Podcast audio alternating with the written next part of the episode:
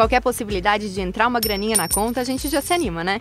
Então tô aqui hoje para te ajudar a entender como vão funcionar os saques do FGTS, que foram anunciados pelo governo para tentar dar uma reanimada na economia.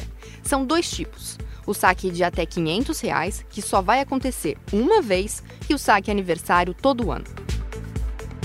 Vou começar pelo primeiro os trabalhadores vão poder sacar no máximo 500 reais de cada conta que tiver no FGTS, ativa ou inativa, ou seja, do emprego atual ou de algum antigo.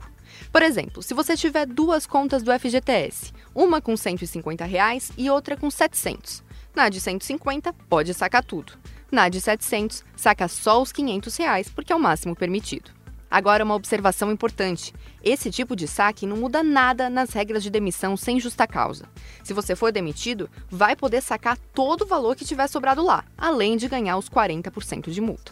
Entendido isso, agora vem a informação chave. Quando é que vai dar para contar com esse dinheiro? Depende. Se você tiver uma conta poupança na Caixa Econômica Federal, é um calendário. Se não tiver, é outro.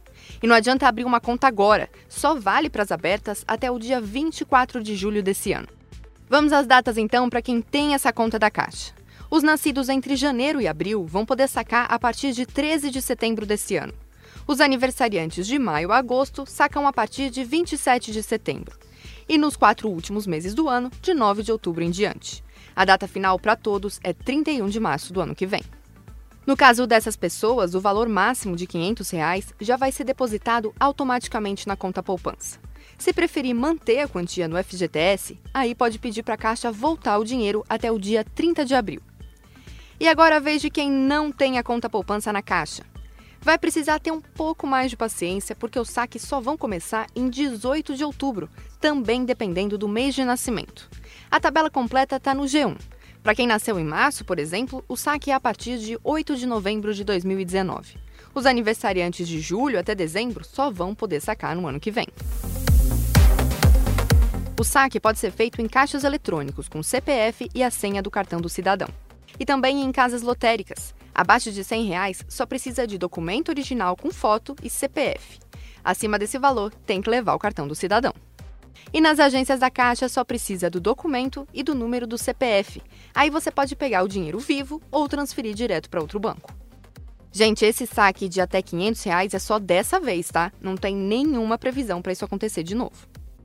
E agora a outra modalidade, o saque aniversário. Ele só vai valer a partir de abril de 2020.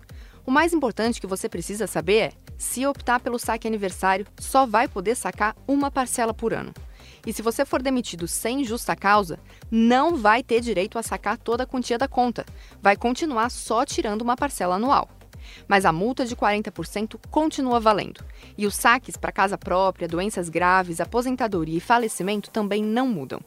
Se você achar uma boa ideia, precisa avisar a Caixa a partir de 1 de outubro nos canais que ainda vão ser divulgados. Ah, e se rolar um arrependimento e quiser sair do saque aniversário? Aí precisa comunicar a Caixa, mas só vai poder voltar para o modelo anterior do FGTS depois de dois anos desse aviso. E não adianta, se você foi demitido sem justa causa quando ainda fazia parte do saque aniversário, mesmo que mude para outro modelo, não vai mais adiantar. O dinheiro vai ficar preso ali. Então precisa pensar bem. E não é qualquer quantia que você pode sacar. Dependendo do saldo, você pode tirar uma porcentagem por ano mais uma parcela extra. Olha só, de 500 reais a mil, por exemplo, você saca 40% do saldo mais 50 reais. Vamos dar um exemplo. Supondo que o João tenha, somando todas as contas do FGTS, R$ 1.200. Se ele optar pelo saque aniversário, vai poder tirar no primeiro ano 30% desse valor mais 150 reais. Fazendo as contas, 360 reais mais 150 reais, que dá 510 reais. Ou seja, ele tira esse dinheiro e vão restar lá na conta 690 reais. E é claro que o saque aniversário vai levar em conta a data do seu aniversário. Entra lá no G1 e vê a tabela completa com essas datas. Para você tomar a decisão de sacar ou não o dinheiro, seja na modalidade de 500 reais ou na modalidade do saque aniversário, é importante saber o saldo da conta do FGTS. Dá para consultar pessoalmente no balcão de atendimento de agências da Caixa, no site ou no aplicativo.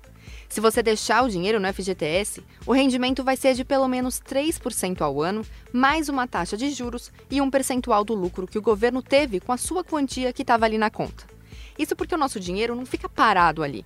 Ele é usado em projetos de infraestrutura e habitação popular, por exemplo. O governo lucrava com isso e devolvia para a gente 50% do que ganhava em cima desse dinheiro. Nesse ano, isso vai mudar. O governo vai distribuir 100% do lucro. Essa quantia é depositada também na conta do FGTS, ou seja, vai entrar o dinheiro, mas não vai direto para a mão do trabalhador. Fica sujeito às mesmas regras do FGTS. No fim das contas, o rendimento vai ser um pouco maior que a poupança. Pensa nos seus projetos para os próximos anos e lembra que, se for demitido sem justa causa, na modalidade dos 500 reais, que é só agora, você continua tendo direito ao saque do saldo total. Já no saque aniversário, só vai receber os 40% de multa. O resto você não perde, mas vai ficar preso na conta do FGTS. Espero que você tenha entendido tudo. Até a próxima!